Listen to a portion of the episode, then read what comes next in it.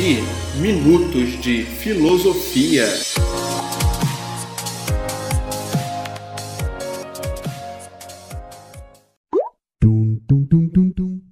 E aí galera, eu sou o Kleber Farias e quero te convidar para bater um papo sobre os principais temas da filosofia. Vem comigo!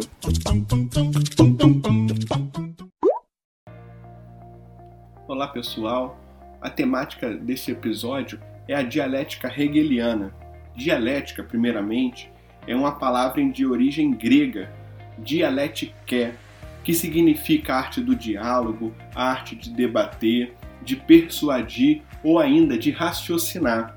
Dialética é um debate onde há ideias diferentes, um posicionamento é defendido e contradito logo depois. Para os gregos, dialética era separar fatos, dividir as ideias para poder debatê-las com mais clareza.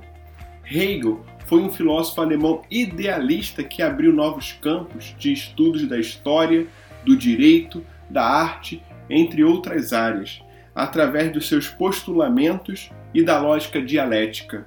O pensamento hegeliano influenciou pensadores como Feuerbach, Bauer Engels e Karl Marx.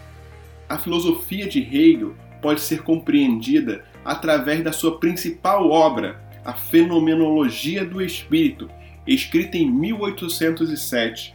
Trata-se de uma introdução ao sistema lógico criado por Hegel que compreende três partes: a lógica, a filosofia da natureza e a filosofia do espírito. Este livro pretende superar a dualidade entre o sujeito cognoscente e o sujeito cognitivo, e assim aproximá-lo do absoluto, da ideia absoluta, da verdade. Para chegar ao absoluto, o homem precisa questionar suas certezas, e neste caminho de dúvidas estará sempre pronto para pensar filosoficamente e então conhecer o absoluto. O absoluto age através do homem e se manifesta no desejo que este tem de conhecer a verdade. Desta forma, quanto mais o sujeito se conhece, mais ele estará perto do absoluto. Para Hegel, tudo aquilo que pode ser pensado é real, e tudo que é real pode ser pensado. Não existiria, a priori, um limite para o conhecimento, na medida em que a racionalização pode ser realizada através do sistema dialético. A dialética de Hegel pode ser entendida e processada em três momentos. O primeiro momento é o momento da tese, que corresponde a uma ideia, um pensamento. O segundo momento é da antitese ou antítese, que é um pensamento diferente da tese, uma ideia até mesmo contrária à tese. E o terceiro momento seria o momento da síntese, uma conclusão entre a tese e a antitese, ou seja, após o debate de ideias, chegaria a uma conclusão resumida. No entanto, essa síntese passa a ser uma nova tese e inicia-se novamente uma nova dialética. Segundo o filósofo alemão, a dialética é a lei que determina e estabelece a automanifestação da ideia absoluta.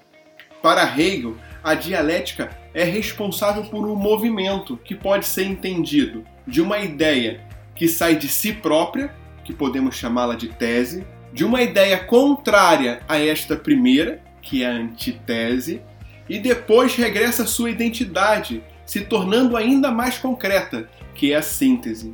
Apesar disso, Hegel afirma que a dialética não é apenas um método, mas consiste em um sistema filosófico em si. Segundo o filósofo, não é possível separar o método do objeto por o método ser o objeto em movimento. Essa estrutura dialética, segundo Hegel, seria aplicada em todos os campos do real, desde a aquisição do conhecimento até os processos históricos políticos.